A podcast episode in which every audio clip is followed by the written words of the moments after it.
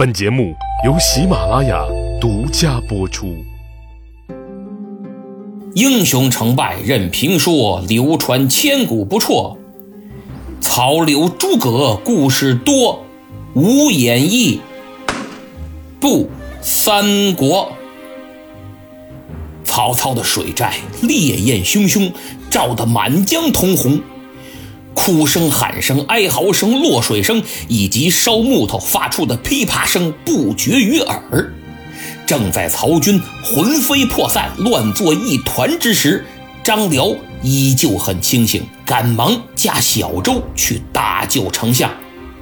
当他搀扶着狼狈的曹操弃了帅船，登上小船之际，正被远处的黄盖瞧见。老将军望见一员大将搀扶着身穿红袍的人从帅船下来，上了小船心中暗想：肯定是曹操。他立功心切，催促水手快点给我划桨，加速前进。跟着就听他一声暴喝：“曹贼休走，黄盖在此！”公正的来说。黄老将军应该是苦练过河东狮吼这类神功的，中气十足啊！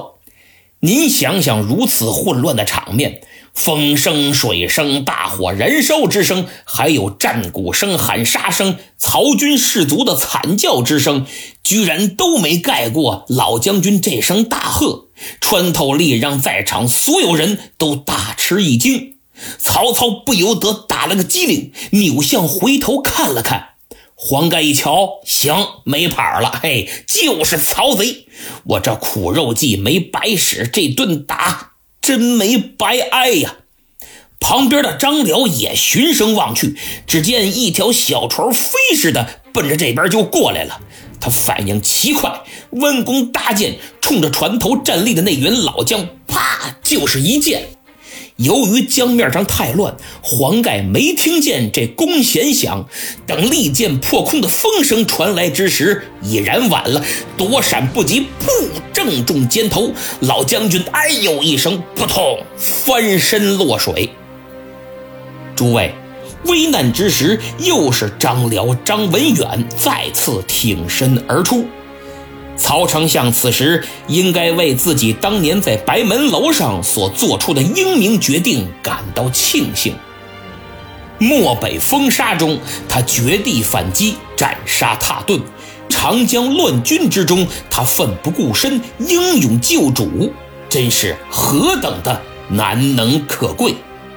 当然，在不久之后的合肥，张辽同志还将用自己传奇般的实际行动。让江东从孙权到士兵都会牢牢记住他的名字。黄盖猝不及防被射落水中，这大冬天的江水寒冷刺骨不说，还身披软甲，沾了水得多沉。要是换做旁人，别说软甲，穿个马甲掉江里，恐怕都难以生还。但老将军水性过人，再加上张辽这一箭射的比较仓促，没瞄准要害。如果稍微偏那么一点儿，说不定正中哽嗓咽喉，多悬呐！黄老将军奋力浮出水面，就见前面有条大船，站在船头的正是韩当。哎呀，公义，公义救我！这公义是韩当的字。韩当一听，谁叫我呢？这声音怎么那么耳熟啊？哎呦，坏了，是公父老将！他就顺着声音的方向在江里找，果然看见黄盖那儿正踩水呢。韩当急忙扔了手中的兵器，跟军士们一起把老将军打捞上来，然后派人驾着一艘快船将他送往后方医治。临走，黄盖还用手指着曹操逃跑的方向，催促韩登快点追。曹操此时已经彻底蒙圈了，眼前发生的一切仿佛真实，又仿佛不真实。他的心情从吃惊到惊呆，再到醒悟、悔恨、恐惧。这一系列复杂的心理变化，都是从黄盖带着着火的船队飞速撞过来的那一刻开始的。他眼看着起火，眼看着撞上，眼看着火烧战船，眼看着将士们从慌乱到溃败，再从溃败到崩溃。曹丞相全明白了，什么黄盖来降。看则下书，庞统来献连环计，通通都是周郎的诡计。幸亏张辽及时赶到，将我救下，脱离了这炼狱，否则无疑也将葬身火海呀。不过，战船并未尽毁，老夫还没输。等上了岸，我要整顿兵马，稳住阵脚。与他周瑜再做对抗，显然这种想法只是他一厢情愿而已。当曹丞相好不容易连滚带爬上了陆地，回头再一看，完了，全完了！苦心经营的水寨大营已成一片火海，映红了整个江面。自己前日还横槊赋诗的帅船，俨然一个巨大的火把，真是无比的讽刺，无比的辣眼呐！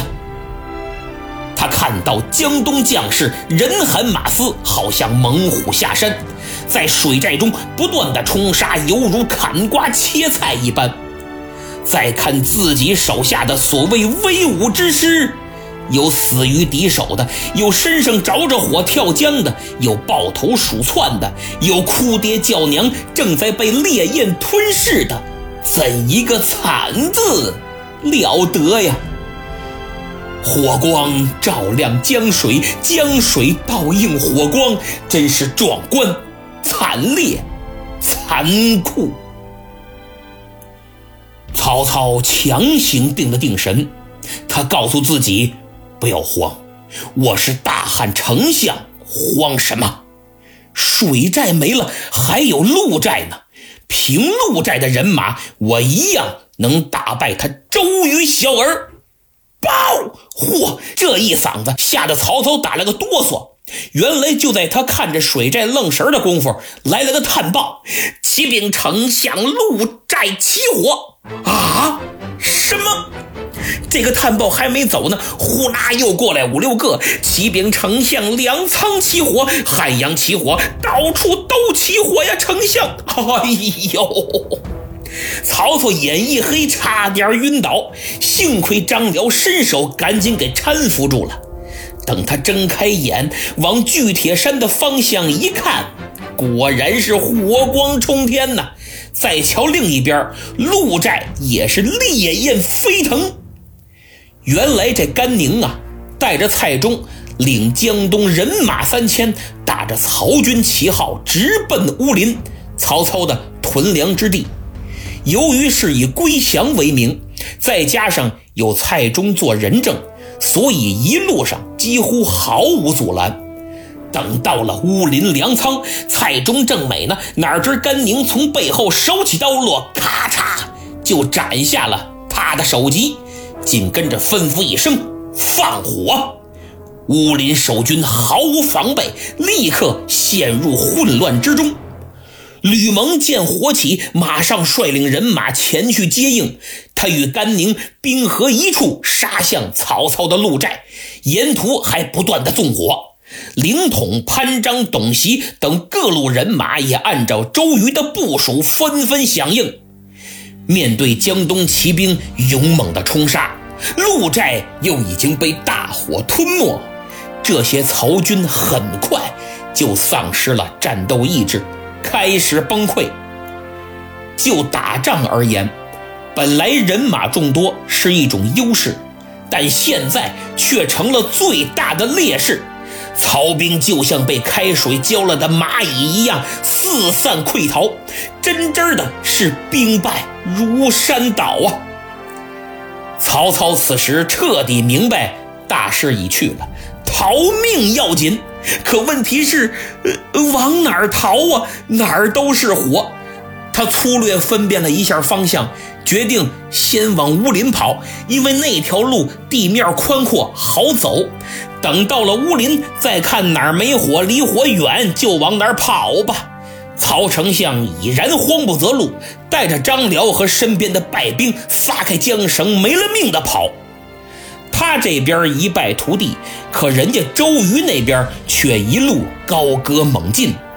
韩当、周泰、蒋钦、陈武杀入曹军水寨之后，周都督和程普领着大队船只也压了过来。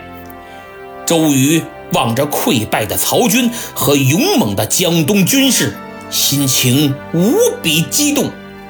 几个月来，自己精心策划的战略方案，今天得到了充分施展，壮丽的梦想终于成真。后人有诗曰：“魏吴争斗决雌雄，赤壁楼船一扫空，烈火出张。”照云海，周郎从此破曹公。说实话，我不想赞美周瑜、诸葛亮，也不同情曹操，只因我不喜欢战争，更不愿过多的描述那惨烈的场面。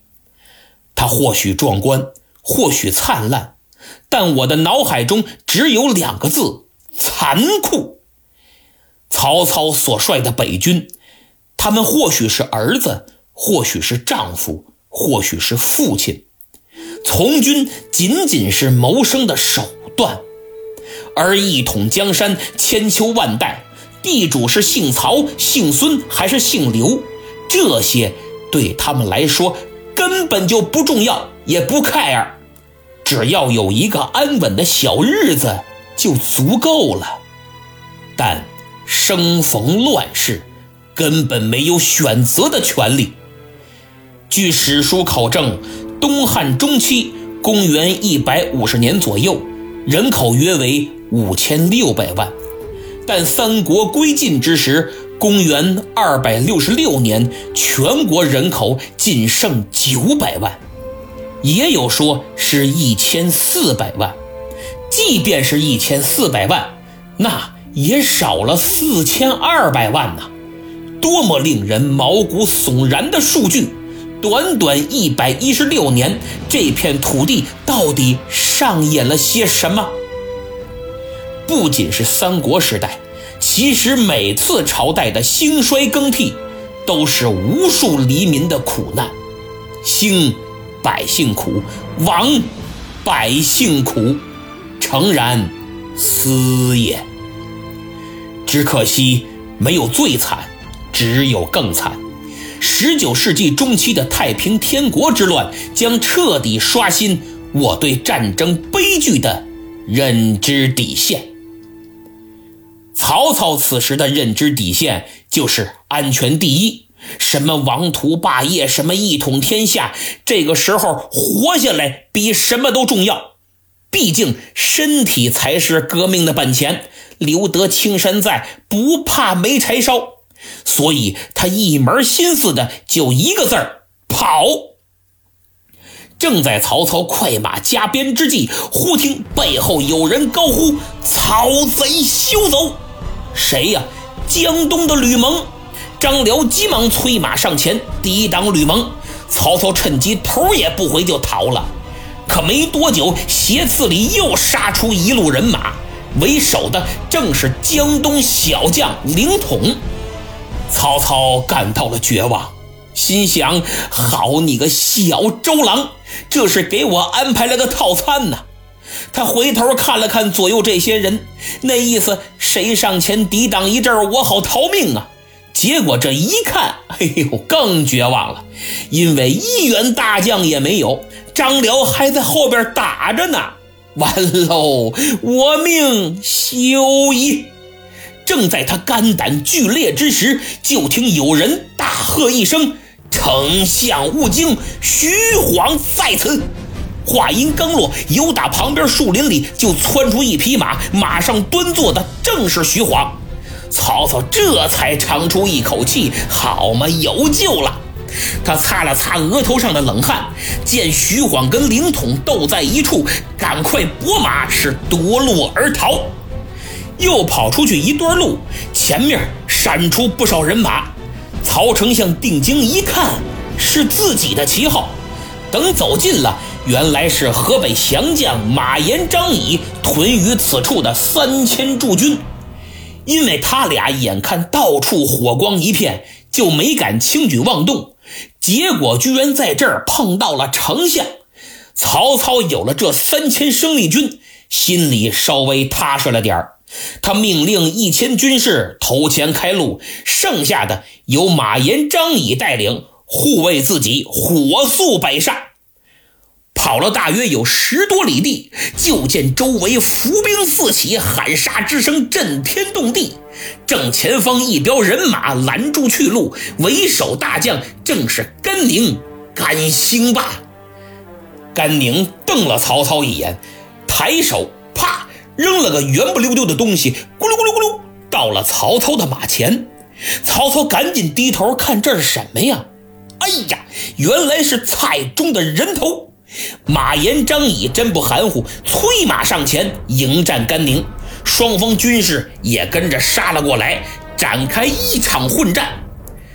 这甘宁本来执行的是偷袭任务，带的人就不多。所以很快跟曹军陷入了僵持局面。曹操再次发挥自己逃跑的天赋。要知道，他可是经历了吕布、袁绍、张绣等诸位知名将帅历练的，见识过很多大场面。趁乱逃生是曹老板的必备技能。但他是逃出升天了，护主心切的马延、张仪二将却没能幸免。毕竟，他俩不是甘宁的对手，双双光荣殉职。曹操本以为安全了，眼看离火光越来越远，喊杀声越来越小，也稳住了些心神。谁想正这时候，一名军校飞马前来禀报，说马张二将战死，甘宁领着人追上来了。哎呀，好厉害！快快跑，快！曹操跟疯了似的，恨不得泪生双翅。跑了没两步，遇上了大将张合。曹丞相赶忙命张合领兵断后，千万别让甘宁追上来。自己是接着继续跑。曹操一路跑，一路收拢残兵败将。他看了看天，估计快五更了，差不多凌晨三点吧。然后分辨了一下方向。觉得只能先奔夷陵，再取道回荆州了。他快马加鞭，沿途张辽、徐晃、许褚等众将陆续归队，这心里啊才不像之前那么慌了。走着走着，又有一队人马冒着烟儿就过来了。曹操定睛一看，嗨，原来是程昱等众谋士。平时这些位可都是峨冠博带、高马华服。现在却衣衫褴褛，惨不忍睹哦！曹操心说话，这回行了，嘿，咱谁也甭笑话谁。从丞相到小兵身上全是大窟窿、小眼儿，胡子都烧没了，能活着就算不错。嘿嘿，真是劫后余生啊！可问题是，咱们这跑哪儿来了？曹操看了看这周围，就见前面是一片树林，到处杂草丛生，山川险峻。他问了问手下，有没有谁知道这是什么地方？还真有，就见一名军校走上前来，启禀丞相：“此乃乌林之西，夷都之北。”哦哦哦！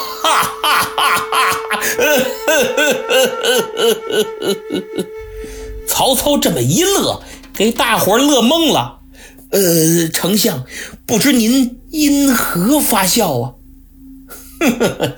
列位，我不笑别人，单笑那周郎小儿无谋，诸葛村夫少智。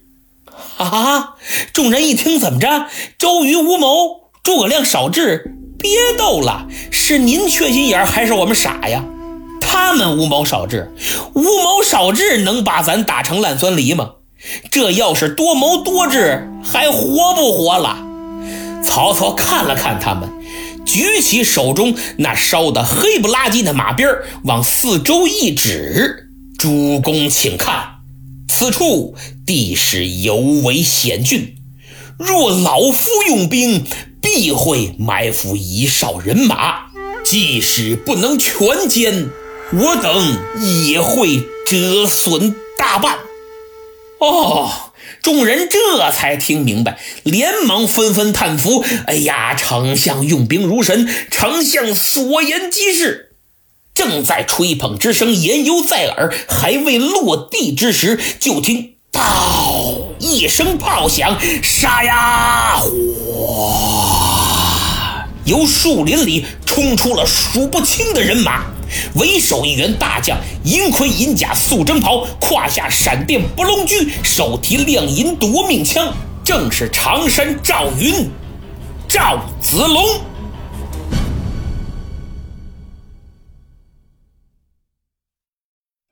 火烧赤壁就此完结了，下期将开启本专辑最后的故事——华容道。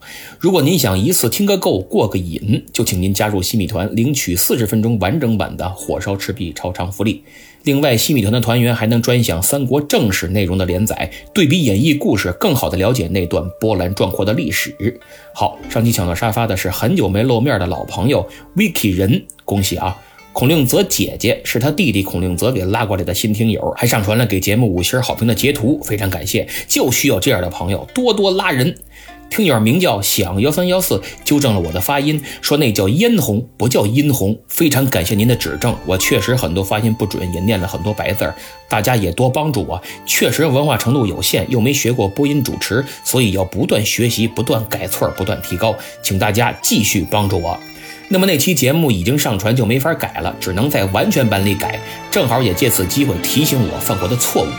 听友于三丰在留言区做了首诗，叫《赤壁思》，我给大伙念念啊：赤壁火起三国分，周郎建功曹公恨，皇叔从此有基业，灿烂文史国根本。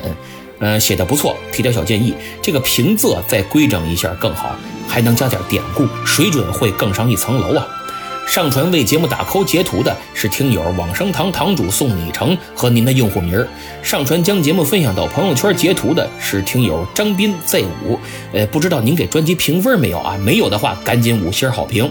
我爱蜜雪冰城说今天期末考试，那就祝你名列前茅。记得成绩公布了来晒一晒啊。这几天打赏的朋友是践行 SIR，他给我明末清初那个专辑打的赏，也在此感谢一下。